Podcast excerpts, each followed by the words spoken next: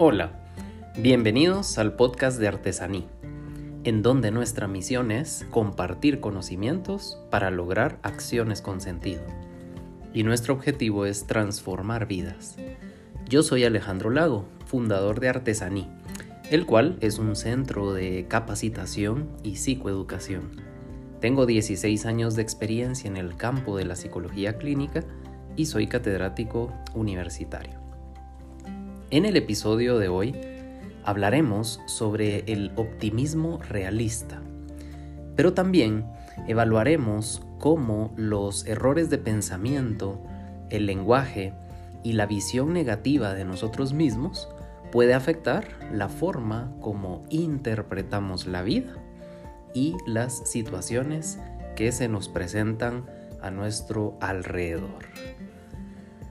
Muchas veces nos dicen o nos enseñan que debemos de ser optimistas frente a la vida, que debemos ver la vida con optimismo, que debemos de enfrentar las situaciones de forma positiva, que debemos sacarle provecho a cada una de las circunstancias que la vida nos presenta.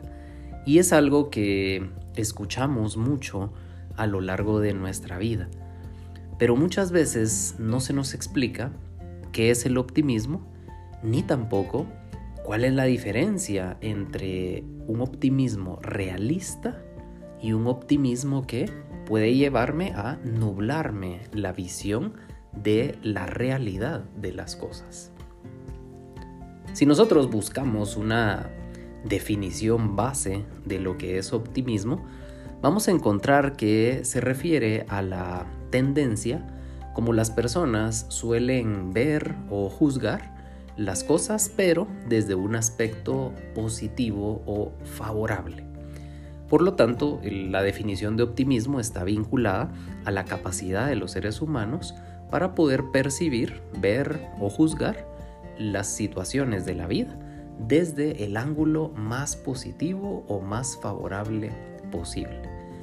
La definición es bastante clara pero tampoco nos enseña a cómo desarrollar ese camino hacia el optimismo realista.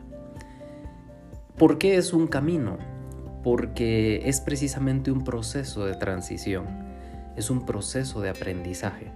Vamos aprendiendo de cada una de nuestras experiencias, pero sobre todo no es la experiencia la que nos enseña, sino la forma como nosotros buscamos resolver esa experiencia.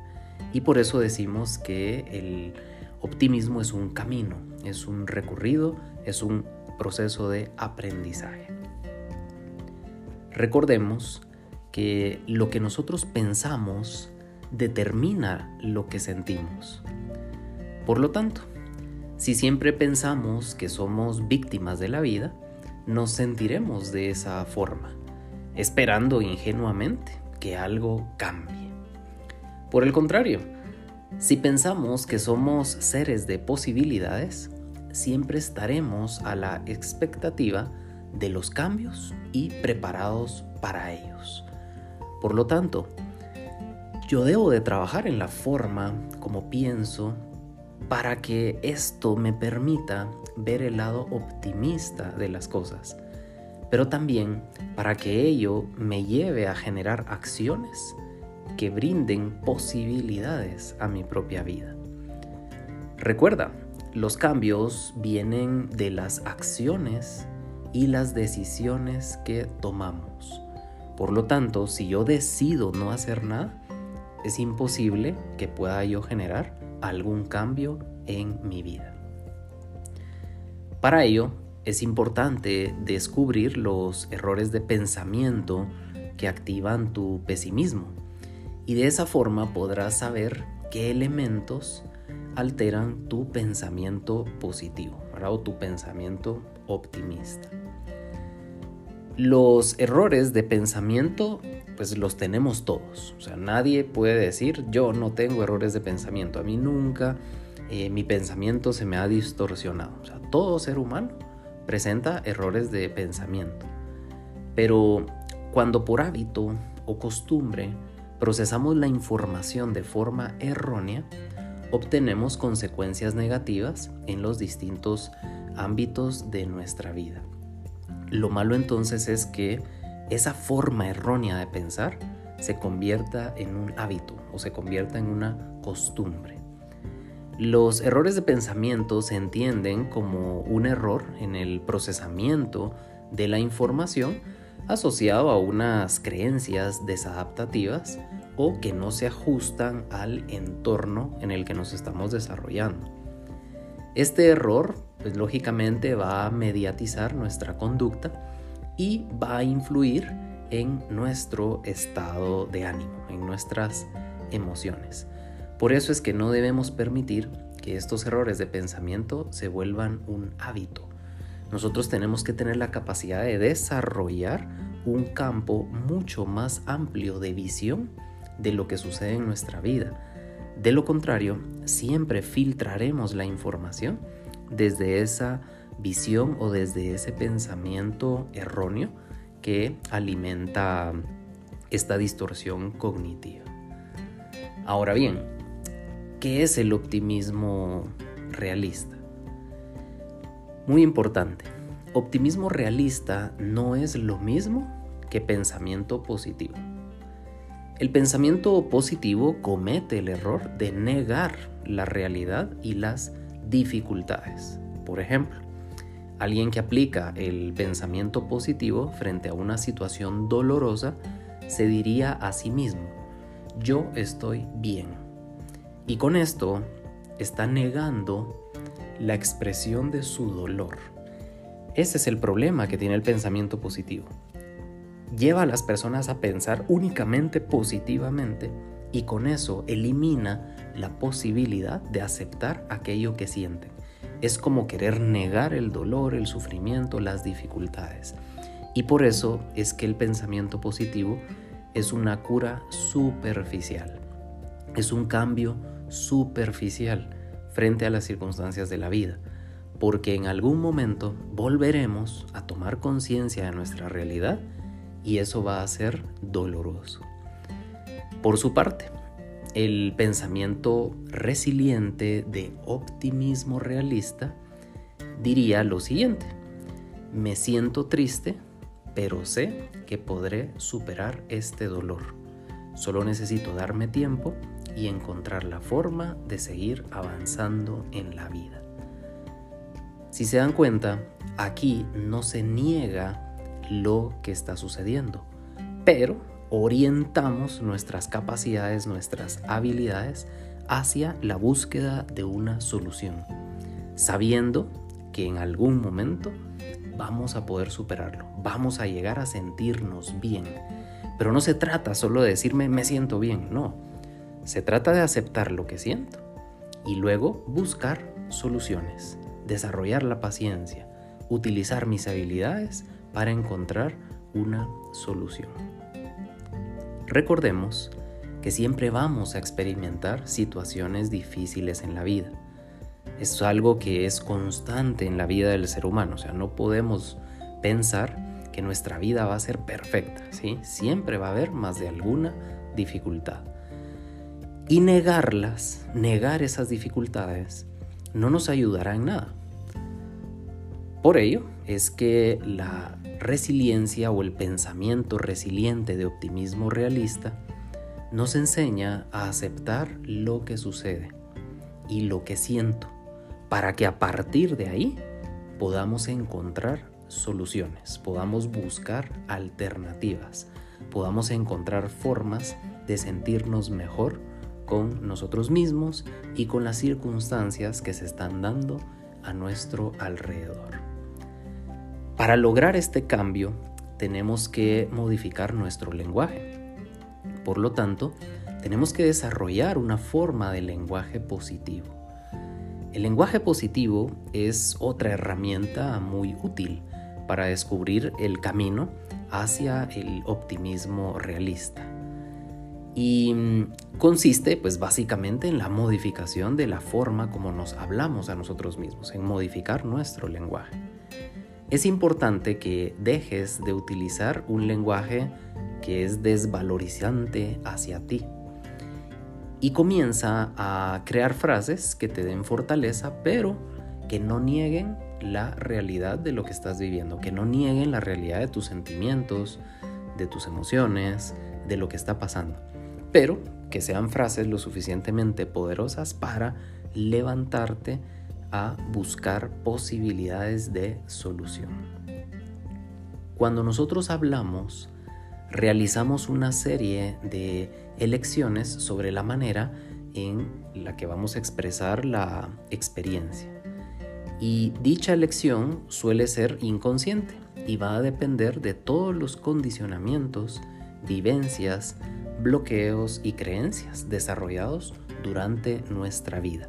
En otras palabras, va a depender de todos los filtros, de la forma como nosotros solemos filtrar la información que llega hacia nuestros sentidos. La elección de nuestro lenguaje entonces obedece una estructura o un programa determinado por nosotros mismos y por nuestro mapa, por el ambiente en el que nos estamos desarrollando. Por eso es muy importante prestar atención al lenguaje y modificarlo. Si tú notas que tu lenguaje es desvalorizante hacia ti o es pesimista, tienes que encontrar la manera de crear frases mucho más optimistas, pero sin negar la realidad de las situaciones que están a tu alrededor. Otro elemento importante para desarrollar el optimismo realista es cambiar la visión negativa que puedas tener de ti mismo o de ti misma. Y el primer paso para lograrlo es agudizar la autopercepción. Para ello, pues debemos tomar conciencia de nuestro lenguaje y conductas negativas, los cuales pues quizás ya se volvieron hábitos automáticos. También puedes apoyarte de la opinión que otros tengan de ti, pero para ello debes buscar personas que sean bien intencionadas, no personas que te van a dañar, ¿sí? Ese es el primer paso. El segundo paso consiste en cambiar el lenguaje que utilizas hacia ti. Por ejemplo, deja de utilizar frases como qué tonto soy o soy un inútil, no sirvo para nada. Elimina todo ese tipo de frases y aprende a desarrollar frases como por ejemplo, si presto atención, podré hacer bien las cosas. Otra frase podría ser, no tiene nada de malo cometer errores, solo así aprenderé. Otro ejemplo podría ser, todos tenemos habilidades, solo debo descubrir las mías. Entonces es muy importante que modifiques tu lenguaje en el segundo paso, para con ello desarrollar ese lenguaje positivo que hablábamos antes. El tercer paso para cambiar la visión negativa de ti mismo o de ti misma consiste en comprender que el éxito no se logra de la noche a la mañana. Ser una persona resiliente que va por el camino del optimismo realista implica un proceso, un camino de crecimiento y de aprendizaje. Las personas resilientes no son perfectas, ni tampoco son infalibles a los errores Simplemente han aprendido con el tiempo a ser pacientes y a encontrar soluciones. Dedican tiempo a realizar actividades que les hacen crecer y aprender a convertir sus habilidades en fortalezas. Todo hábito puede ser modificado si tomamos conciencia de ello y si somos perseverantes para lograr el cambio de ese hábito.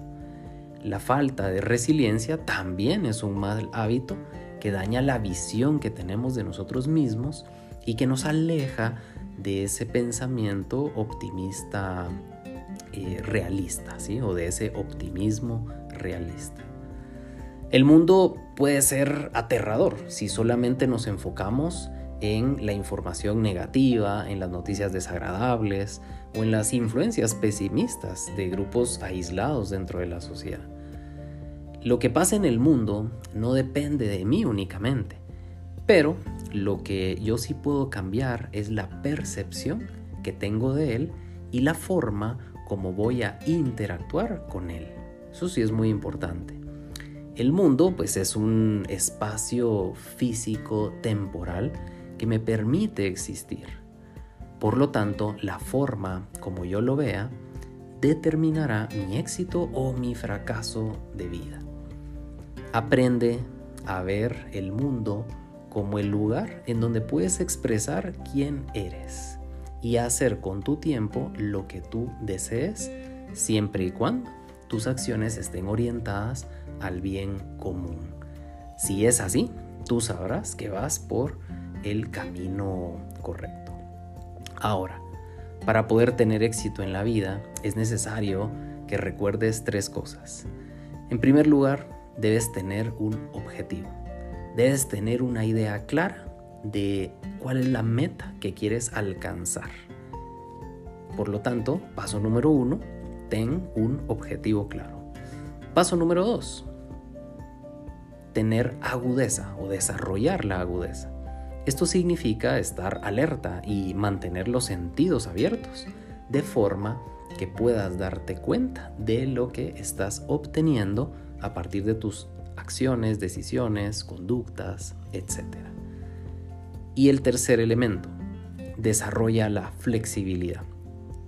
La flexibilidad debes desarrollarla para poder ir cambiando tu forma de actuar hasta que obtengas lo que te has trazado en el objetivo inicial.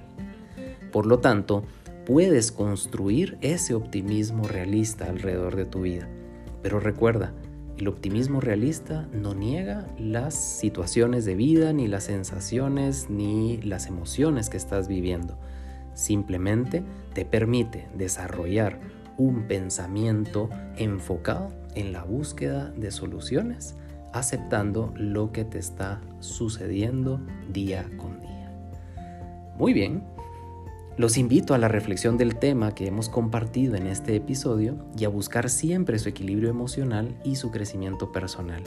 Si desean más información sobre nuestros talleres y cursos, pueden visitar nuestra página web www.artesani.com.gt o contactarnos a través de nuestras redes sociales encontrándonos como Artesaní Consultores. Les espero el próximo martes con un nuevo episodio de nuestro podcast. Que tengan un excelente día.